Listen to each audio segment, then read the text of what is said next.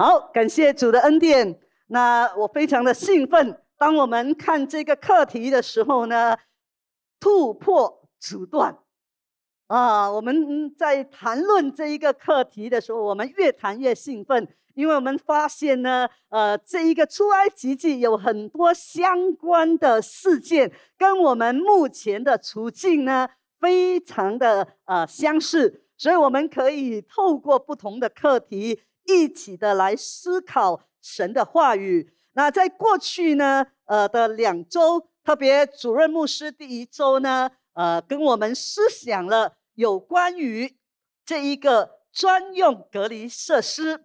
然后上个星期呢，肖牧师也跟我们分享了有关于知法犯法的这一个法老。那我们看见他用了两个收生婆，他们因为敬畏上帝呢，他们就违反了。这一个啊法老的这个命令，而是按照神的旨意来行事。那如果你还没有听，或者你错过了前面的两讲呢，你仍然可以呃在我们的这一个官方网站呢，呃 U 或者 YouTube，你都可以听到这些的信息。那今天呢，我们要进入的第三讲就是预备必要的。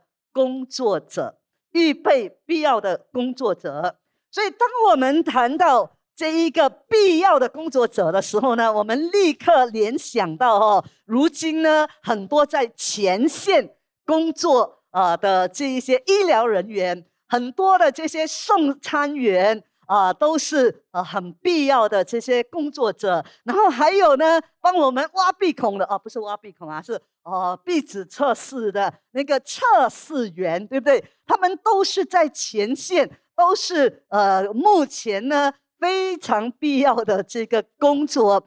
所以今天呢，当我们思想这一个预备必要的工作者的时候呢，啊，我们要抓住一个大方向，就是。在我们向上帝呼求之前呢，他已经为我们的得救预备了方法。哈利路亚！你可以感恩吗？当我们还没有呼求的时候呢，上帝已经为我们预备了得救的这一个的方法。这是何等的恩典哈！所以，我们将从出埃及记的第二章呢，我们用三个方面一起的。来思想神的话语，所以首先我们看见呢，上帝奇妙的保存了摩西的生命。所以在一到第十节里面呢，你可以很清楚的看见有关于摩西诞生的故事。摩西在诞生之前呢，我们从上一次的这个信息里面，我们已经了解了那个背景哦，当时候呢。因为这一个希伯来人呢，他们很会生呐，哦，呃，他们呢非常的健壮，所以呢，上帝就赐福给他们呢，生养众多。所以当这些希伯来人越来越多的时候，这个埃及的法老王他就下了一道的这个命令，就是呢要把这些出生的男孩给杀死。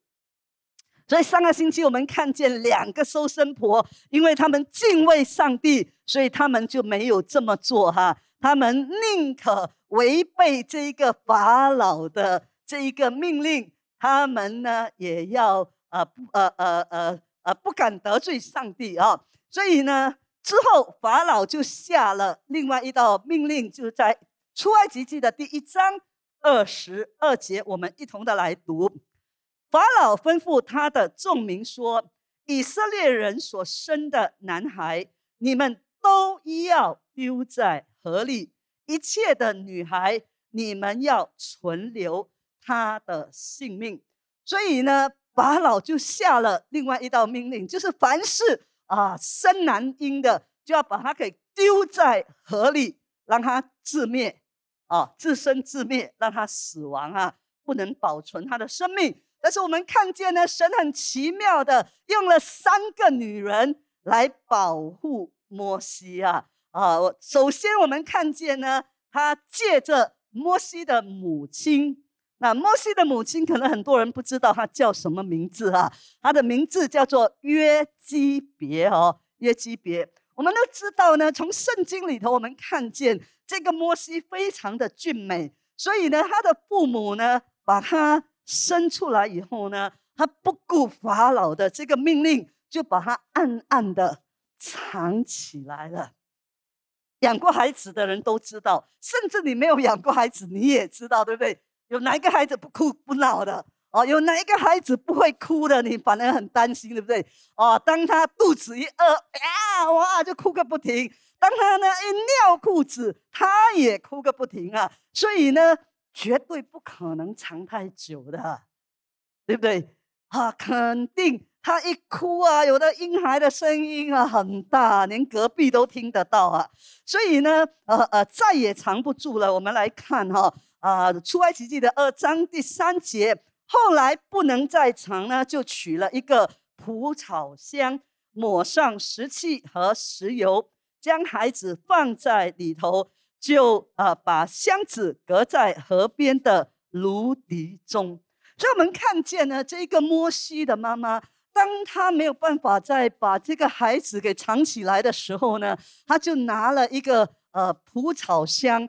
然后呢，这个蒲草箱呢，里头外面呢，都把它砌上这个石油石漆啊，为了就防止那个水进到当中。哇，你可以想象啊，他的智慧啊，两三千年前的哇，他都可以想出这样的一个方法呢。然后就把它放在这一个河里头的这个芦笛中哈，因为再也藏不住了。我相信当时候呢，肯定也有很多巡逻的那些官员啊。既然是埃及法老所发的命令，他们肯定也会有很多巡逻的，到处去看，甚至呢可能会呃查到他们的屋子，看看有没有藏这些婴孩。也有可能呢，这一个隔壁邻居为了贪图一些奖赏，可能他也会去举报。对吗？所以你你会发现呢，这个摩西的父母呢，他们在这样的一个危险、一个一个压力的底下呢，呃，继续的保护自己的婴孩，继续的不舍弃呃自己的婴孩哦。所以我们可以想象他们在当时候的那种呃呃无助、害怕，他们必须要信靠上帝啊。我记得我我有一年在宣教的时候哈，啊，我们去宣教，通常都会会面对一些挑战。一些的挣扎啊，呃，所以有一晚呢，当我们嗯已经做完了呃我们宣教所该做的东西，我们在检讨之后呢，我记得我才睡，刚刚好像睡着了一下，就有电话来说，牧师啊，有警察来查，要有查房啊。那我想哇，完蛋了！刚好我们把一箱的属灵书籍全部都放在我的房间，你知道吗？哇，来查房怎么办呢？已经去到我们团队当中啊，有有有两个姐妹已经被查了，问长问短啊。然后讲哇，怎么办？我就一直祷告，哇，很怕，你知道，你真的不知道会发生什么事，万一被查到。然后呢，就就被带走，那怎么办哈？很多的，因为我是带队的，如果我被 带走呢，我的团队怎么办哈？所以哇，就在被迫切的祷告。当那一个敲门声越来越靠近的时候，你是何等的紧张，你你明白吗？那那种无助感呢？所以呢，很奇妙的，上帝呢啊，就在我的房间对面敲完以后，他们找到他们要的人了。他们抓到他们的那个通缉犯了，结果我这个房间不用查，哇！上帝很奇妙的作为，所以当我看这个摩西的这个故事的时候呢，我就看到我们的神是行大事的，在他呢没有难成的事哦，他是做了很奇妙的工作，保护着呃这个的婴孩，然后他借着第二个女人呢，也就是法老的女儿。来保护摩西哈，我们看第五、第六节，这里说法老的女儿来到了河边洗澡，她的使女们在河边行走，她看见箱子在芦荻中，就打发一个婢女拿来。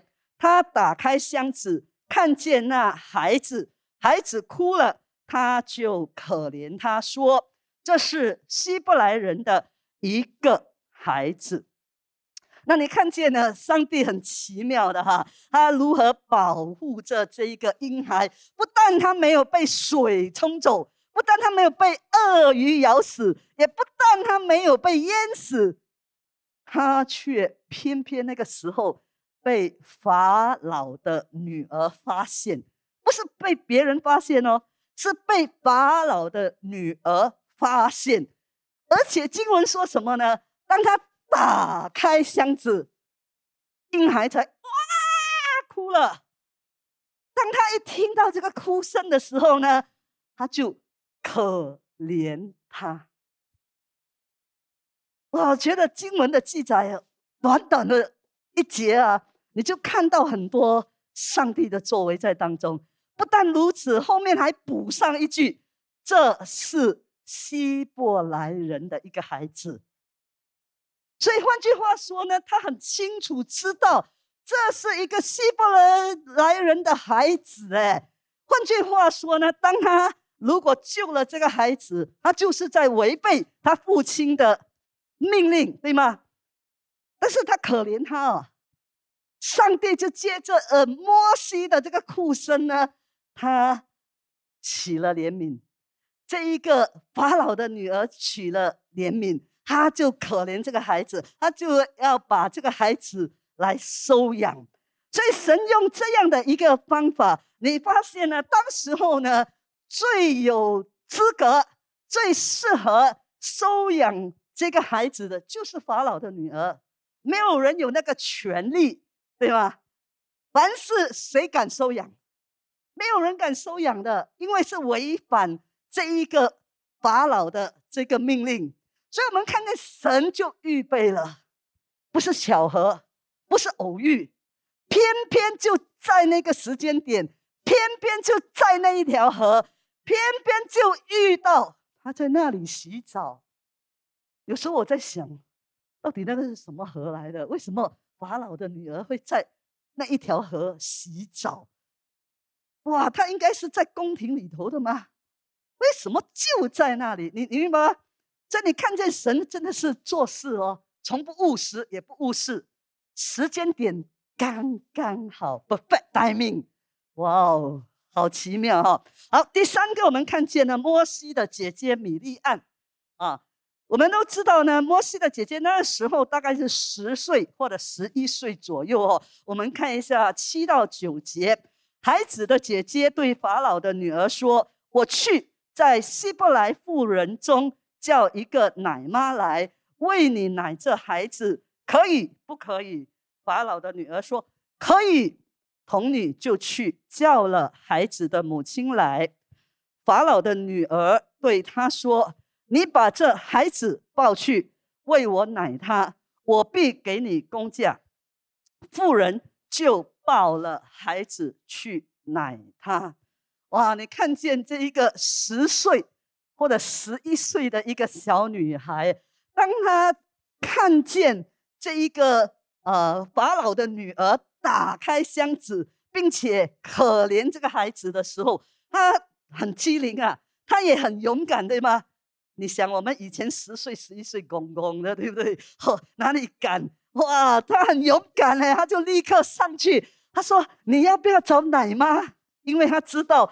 这一个法老的女儿不可能有奶水给给这一个呃小 baby 啊，所以他说你要不要找奶妈？我去帮你找一个奶妈来奶这个孩子好不好？法老的女儿也没有很惊讶，说你从哪里冒出来啊？对不对？啊，他说好的。哇，这个小不点真的厉害嘞，立刻就把自己的妈妈带来。哇，这个就是奶妈。所以你看见吗？上帝很奇妙的。哦，绕了一圈，这个 baby 又回到自己的家里面，而且是很安全的回去他自己的家，啊，绝对没有人敢来查他，绝对没有人来抓他。所以你看，不单是这样，哎，还有工钱拿嘞。哎，这里做妈妈的，当你们生孩子的时候，有没有工钱拿？可能你老公 OK 了。奖赏你一下，对不对？哦，那你你老公只是给家用，哪里有给你工钱呢？对不对？还整天说，哎，你没有教你的孩子啊，哦，但是你看这里哦，哇，可以保护自己的孩子，可以天天跟自己的孩子在一起，还有 money，还可以拿钱哦，哇，真的是何等奇妙的恩典和作为啊！一个呃，这个希伯来的呃婴孩差点被杀死，上帝却奇妙的保护了他。然后呢，第十节告诉我们，妇人把他带到法老的女儿那里，做了就做了他的儿子。他给孩子取名叫摩西，意思说，因我把他从水里拉出来。所以你看见吗？当这一个自己的妈妈养育他一段时间，很多年的时间之后呢，后来就把他带到这个法老的女儿的。宫中成了法老女儿的孩子，换句话说，法老是他的阿阿公啊，对不对？哦，呃，他成了这个法老的孙呢。哇，本来是性命不保的，但是上帝却把他抬举了，不但是保护他，还给了他王子的这样的一个称号。神真的是奇妙哦！《使徒行传》第七章二十二节还告诉我们呢：摩西学了埃及人一切的学问，说话行事都有才能。所以你发现吗？上帝早就计划，上帝早就预备，他知道以后他要交付给摩西的这个责任。所以，首先呢，上帝很奇妙的使得。这一个摩西的母母子能够重聚，然后呢，让摩西能够在幼年的时候呢，能够在呃母亲的这个教导底下啊，把信仰、把这个宗教和种族的教育呢，呃，受到了他亲生母亲的这样的一个影响，教导他呢要过一个公义圣洁、专注于信这一位。呃，上帝的这个生活，所以借着他妈妈的这个教导呢，使他有机会也明白上帝对以色列民的旨意和同胞所受的种种虐待和痛苦，以增长他的这个民族自成哈。所以以后上帝又安排另一段哈，第二个阶段的教育，就是让他进入。宫廷当中，所以如果你了解当时候这一个埃及，埃及是一个文明之国，所以呢，他在这一些博学的这一个老师的底下来学习许多的学问啊，许多的知识啊，呃，并且呢，他能够在当中受到最好的这一个教育。这是上帝奇妙的安排和这一个造就，预备他成为以色列的领袖。我们看见神奇妙的手和超自然的能力的在摩西的身上，弟兄姐妹，上帝奇妙的手和超自然的这一个的能力也在你在我的身上。可以听你说阿门吗？哈利路亚。是的，因为他是整动天地的神，他执掌王权哦，所以他必定为我们开道路。不论你面对怎样的困难，不论你正在面对怎样的熬炼和磨难，在神没有难成的事哦。不要让仇敌的这个呃呃呃呃恐吓呢，令你害怕。我们的神必定保护我们。他必定在前头指引我们，因为以赛亚书四十三章第十九节很清楚的让我们看见，他说：“看呐，我要做一件新事，如今要发现，你们岂不知道吗？我必在旷野开道路，必在沙漠开江河。你的神要为你在旷野开道路，在沙漠开江河。哦，这是不可能的，对吗？”沙漠哪里可能有江河？旷野哪里可能有道路？但是我们的神就是可以做这样的呃事情在你的生命当中，你相信吗？他要给你出人意外的平安，哈利路亚！所以第一，我们看见上帝奇妙的保守了摩西的生命；第二，我们看见呢，上帝预备了摩西。十一到十五节呢，我们看到摩西就接入到以色列人的生活当中啊。你已经了解了那一段时间，他是在宫廷当中过着王子的这样的一个生活。可是来到十一到十五节呢，是他大概进入第四十岁的那一个日子。我们看一下十一节。后来摩西长大，他出去到他弟兄那里看他们的重担，见一个埃及人打希伯来人的一个弟兄。他左右观看，见没有人，就把埃及人打死了，藏在沙土里。第二天，他出去，见有两个希伯来人争斗，就对那欺负人的说：“你为什么打你同族的人呢？”那人说：“谁立你做我的首领和审判官呢？难道你要杀我？”像杀那埃及人吗？摩西便惧怕，说：“这事必是被人知道了。”十五节，法老听见这事，就想杀摩西，但摩西躲避法老，逃往米甸地居住。所以你看见吗？这个摩西的这个防御变成了他犯罪。因为他开始接入到这一个希伯来人的这一个的呃生活当中哈，所以我们看到呢这一段历史呢，是他大概进入四十岁的时候，他去探望呃他的弟兄。从哪里可以知道呢？我们看希伯来书的十一章二十四节、二十五节，摩西因着信长大了，就不肯称为法老女儿之子。他宁可和上帝的百姓同受苦害，也不愿暂时享受最终滋润。所以，他虽然是王子，虽然拥有很多，但是呢，他经常也看到这些同胞受到这一个的虐待啊，他们嗯常常呃呃汗流浃背，常常被鞭打，在农田里工作。在做建筑的工作啊，所以呢，当他看到这个埃及人来苦待他的同胞的时候呢，他以为神不知鬼不觉。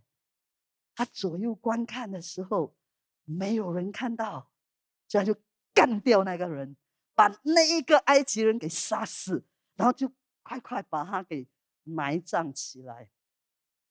结果呢，第二天。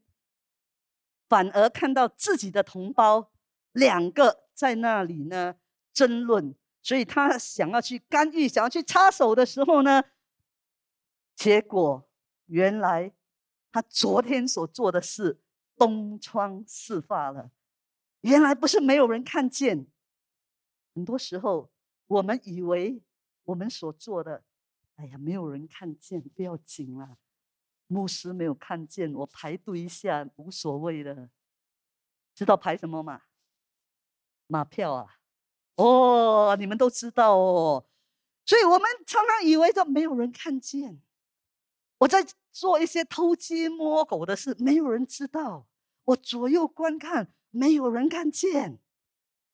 那原来有人知道，所以呢，他害怕了。哦，他的意气用事。他的这一个这一个冲动，他自己按照自己的方法去行事，虽然他的动机是好的，虽然他觉得说哇，我们的同胞被你们这样虐待，但是他不应该用自己的方法去解决，但是他却冲动行事哈，结果呢，摩西的生命就受到了威胁哦，面对死亡的威胁，因为。法老知道了这件事，十五节很清楚给我们看见。所以当法老知道这件事的时候，摩西就赶快怎么样逃了，赶快逃跑了。所以接下去呢，四十岁他就逃到了这一个米甸这个地方。所以你看他的生命，从埃及的王宫进入到这个米甸。那如果你了解米甸这个地方啊，米甸基本上呢是在这一个巴勒斯坦南方的这个阿拉伯那一带啊，在阿拉伯的西北角落，红海东岸的雅各巴附近。所以你从地理位置去看的时候呢，你就会发现这个地方其实就是沙漠旷野的一个地方。所以，上帝让他去到这个旷野沙漠的地带。我们看见呢，一个不愁吃不愁穿，有人服侍啊，可以呼风唤雨，很多人在他底下工作的这个摩西，如今去到旷野这个偏僻的地方，可能吃都有问题哦。但是我们看见呢，上帝借着这样的一个环境来塑造、来训练他，使他能够成为一个更合用的器皿。所以神在米甸这个地方呢，装备他，使他的这个心智和灵性都有一个极大的一个成长。所以他的品格和他属灵的生活呢，也快速的。成长哈，因为如果你待会了解的时候，他在米店，后来他是做牧羊的，天天对着咩咩，哇，一点精彩都没有，对不对？哦，你每一天就是赶羊去吃草，然后你坐在那里无所事事，何等沉闷的一个工作。但是神就在这样的一个环境里头。塑造他，在这样的一个环境里头熬练他的品格、他的个性，使他呢在将来能够承担更大的这个责任啊！因为你如果呃很清楚知道将来他成为一个领袖，带领几千万人呢，所以上帝熬练他的品格。使他成的从一个很冲动的靠自己行事的，如今呢要在别人底下工作。所以民数记那边十二章第三节就给我们看见了，摩西为人极其谦和，胜过世上的众人。他在旷野大自然当中呢，他可以更多的亲近上帝，他可以更多与神来呃亲近，来反思哦。来以在当中呢亲近上帝，他变成更加谦卑柔和的一个人。所以以马太福音那里也说呢：“我心里柔和谦卑，你们当负我的恶，学我的样式，这样你们心里就必得享安息。”所以我们看见呢，啊，神如何借着环境改变他的整个的生命啊，他从一个埃及的王子呢。变成了一个杀人犯，现在呢，他还成为一个逃亡者。所以，摩西身为法老的儿子呢，在埃及原本有很高的地位、尊荣、权柄、财富，如今呢，他却成了杀人犯，成了逃亡者，现在还要寄人。篱下，让别人使唤，天天面对这些的群羊。摩西虽然靠自己做错了，但是我们看见上帝没有放弃他，上帝没有撇下他。神借着他的失败呢，他的软弱来教导、塑造他、预备他。同样的弟兄姐妹。神在你和我的生命当中也有美好的计划和旨意。虽然我们可能也有一时冲动的时候，或者靠自己的方法行事，甚至我们走在上帝的前头，我们把事情搞得一团糟，我们会软弱，会犯错。但是神永远给我们第二次的机会，可以听你讲阿门吗？哈利路亚！是的，在线的弟兄姐妹，神永远给我们第二次的机会，他不撇下我们，也不会丢弃我们，他不会因为你做错了事情就放弃你。我们只要来到神面前悔改、认罪，信靠神，必定扭转这一切。神可以使不好的成为美好。神使用摩西，借着他的错误改变他，他一样也可以改变你和我的生命，成为他合用的器皿。阿门。好，很快的进入第三方面，上帝预备执行他的计划。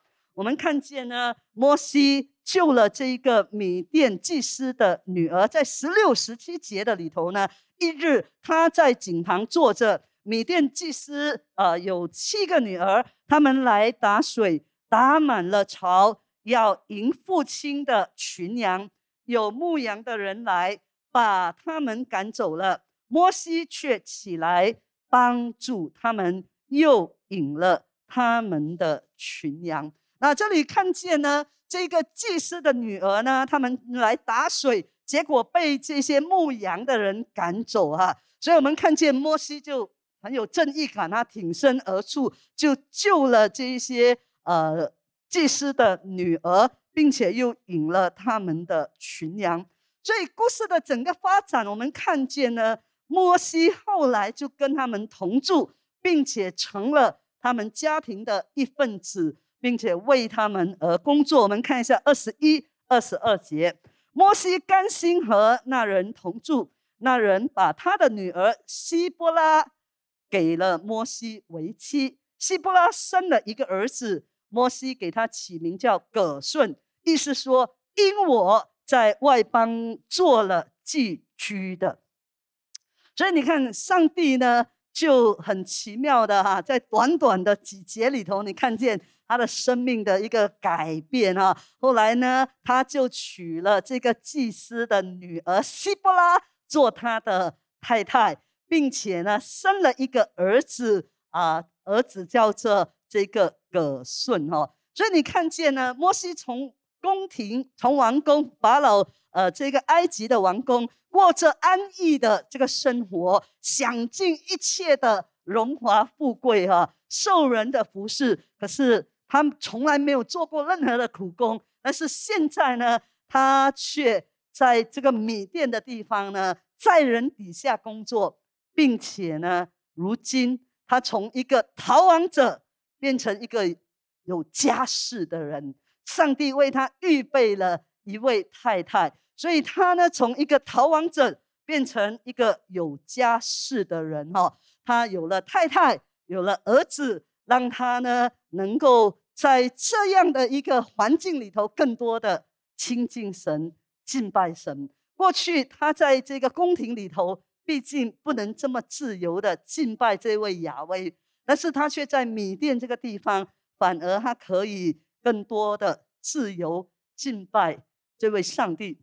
所以弟兄姐妹，有时候神让我们离开舒适地，让我们离开我们所认为的了不起的成就，为的就是要让我们能够更多的依靠他，亲近他。敬拜他，为要塑造我们，来成就他在我们生命当中的这一个旨意。所以，不论你目前正处在怎样的一个境况，神正在你的生命当中来动工，他要更新你，他要塑造你，使你能够在将来成为他必要的工作者。阿门。所以我们看见呢，摩西。这四十年啊，呃，如何的进到这个呃旷野米店的这个地方？那么在这个地方，我们说呢，一成不变的生活，似乎看起来没有什么精彩啊，每天过着很平凡的日子。但是上帝的道路高过我们的道路，神的意念高过我们的意念。有时候我们真的不明白哈，但是我们看见呢，上帝借着这个环境塑造他的生命。我们的神是不误事也不务实的神，阿门。他在他呃的这个时间点是刚刚好的，他必定开道路，并且呢，远超乎。我们所求所想的，所以今天我们要呼求他，因为呢，他保护他，借着他奇妙的作为，保存了摩西的生命。在总结的时候，我们再一次思考，他借着他奇妙的恩典，保存了这个摩西的生命。我们知道，神的呃一直都在工作，他会借着不同的人。不同的事件呢，并不是巧合，也不是偶遇哦。我们刚才说，不是巧合，也不是偶遇，正是上帝的预备。神总是好像在我们看不见的时候工作，在我们还没有呼求他之前呢，他已经为我们预备了这一个方法，他仍然在行事。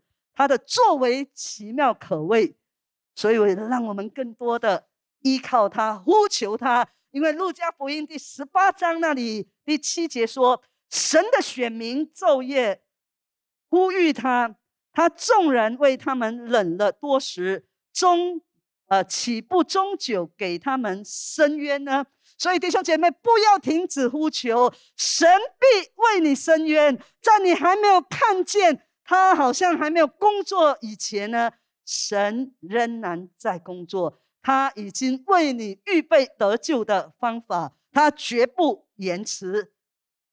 他叫万事互相效力，叫爱神的人得着益处。然后我们看见上帝如何准备摩西，借着不同的环境、不同的人来预备摩西，破碎塑造他的生命。第三，我们看见上帝准备执行他的计划，就像摩西一样。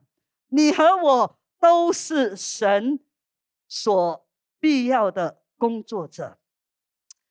神正在拣选，神正在预备好，要借着你的生命，借着我的生命呢，来影响更多的人。所以，当你听完了这篇道，我们要一同的来回应。今天早上呢，我们要为两方面来祷告。今天，不论你正在面对怎样的处境、困难，或者是你的疾病，常常令到你对神有所怀疑。但是，今天我们从这个摩西的生命当中，摩西的诞生，一直到他将近四十岁的年日，上帝的手。奇妙的手从没有离开。